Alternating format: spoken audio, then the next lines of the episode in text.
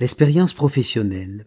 J'avais 24 ans, quelques diplômes, un peu de savoir, très peu de savoir-faire, encore moins de savoir-être, et j'ai commis l'erreur d'accepter un poste à responsabilité. J'ai beaucoup souffert durant dix ans, dans ces fonctions de directeur, car j'ai découvert qu'il ne suffisait pas d'avoir un titre et un poste de pouvoir, mais qu'il fallait avoir des compétences relationnelles pour animer, dynamiser une équipe de quelques 80 personnes. Troisième leçon de vie. Au-delà des savoirs et des savoir-faire, il faut aussi un savoir-être, un savoir créer, un savoir devenir, et que cela passe par l'apprentissage de quelques règles d'hygiène relationnelle. Ce fut l'origine de la méthode que j'enseigne aujourd'hui, la méthode ESPER, dont je vais plus loin proposer quelques balises pour mieux combattre nos auto-saboteurs. L'expérience parentale.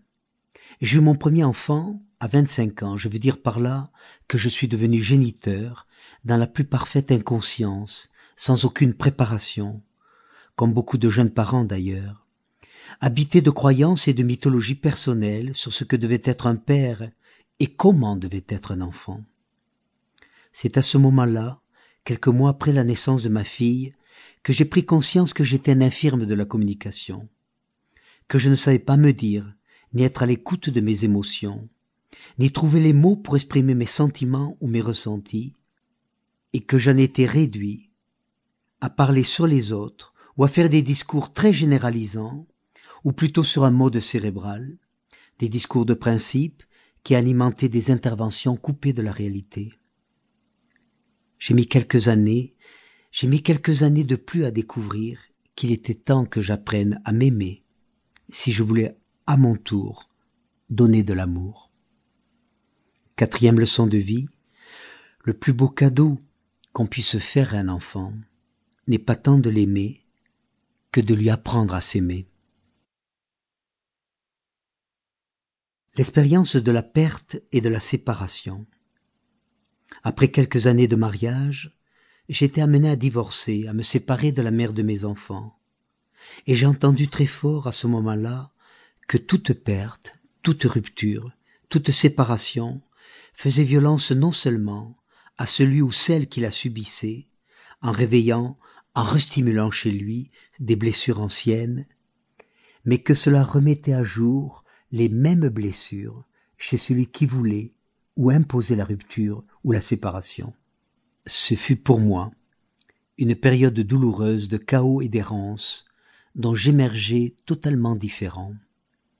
Cinquième leçon de vie, ce n'est pas tant ce qui nous arrive qui est important, mais ce que nous allons en faire pour se reconstruire et accéder à plus de compassion et de rigueur, de centration et de lucidité envers soi. L'expérience du désamour, dans une nouvelle relation de couple très intense, très dense, dans laquelle je me sentais ensoleillé, vivant comme jamais, créatif et enthousiaste pour la vie, j'ai découvert au bout de quelques années que je ne pouvais plus appeler amour les sentiments qui m'habitaient, j'avais de la tendresse, de la reconnaissance, de la gratitude et une admiration sans borne pour cette femme, mais ce n'était plus de l'amour. Et chaque matin au réveil, je pleurais de désespoir de ne plus savoir l'aimer. Vous savez peut-être comme moi qu'on ne peut pas dicter à ses propres sentiments, ni à ceux de l'autre d'ailleurs, que je ne peux pas me donner l'ordre d'aimer quand je n'aime plus, ou de ne plus aimer quand j'aime encore. Cela m'a fait découvrir ce que j'appelle mon humanitude, ma vulnérabilité et mon impuissance face au mystère de l'amour. Sixième leçon de vie. Je n'ai aucun pouvoir sur mes désirs et sentiments, et cependant, j'en suis seul responsable. Je suis responsable de ce que j'éprouve et de ce que je fais de ce qui m'habite. Malgré ces quelques prises de conscience, j'ai mis longtemps à reconnaître que j'avais gardé à moi présent et actif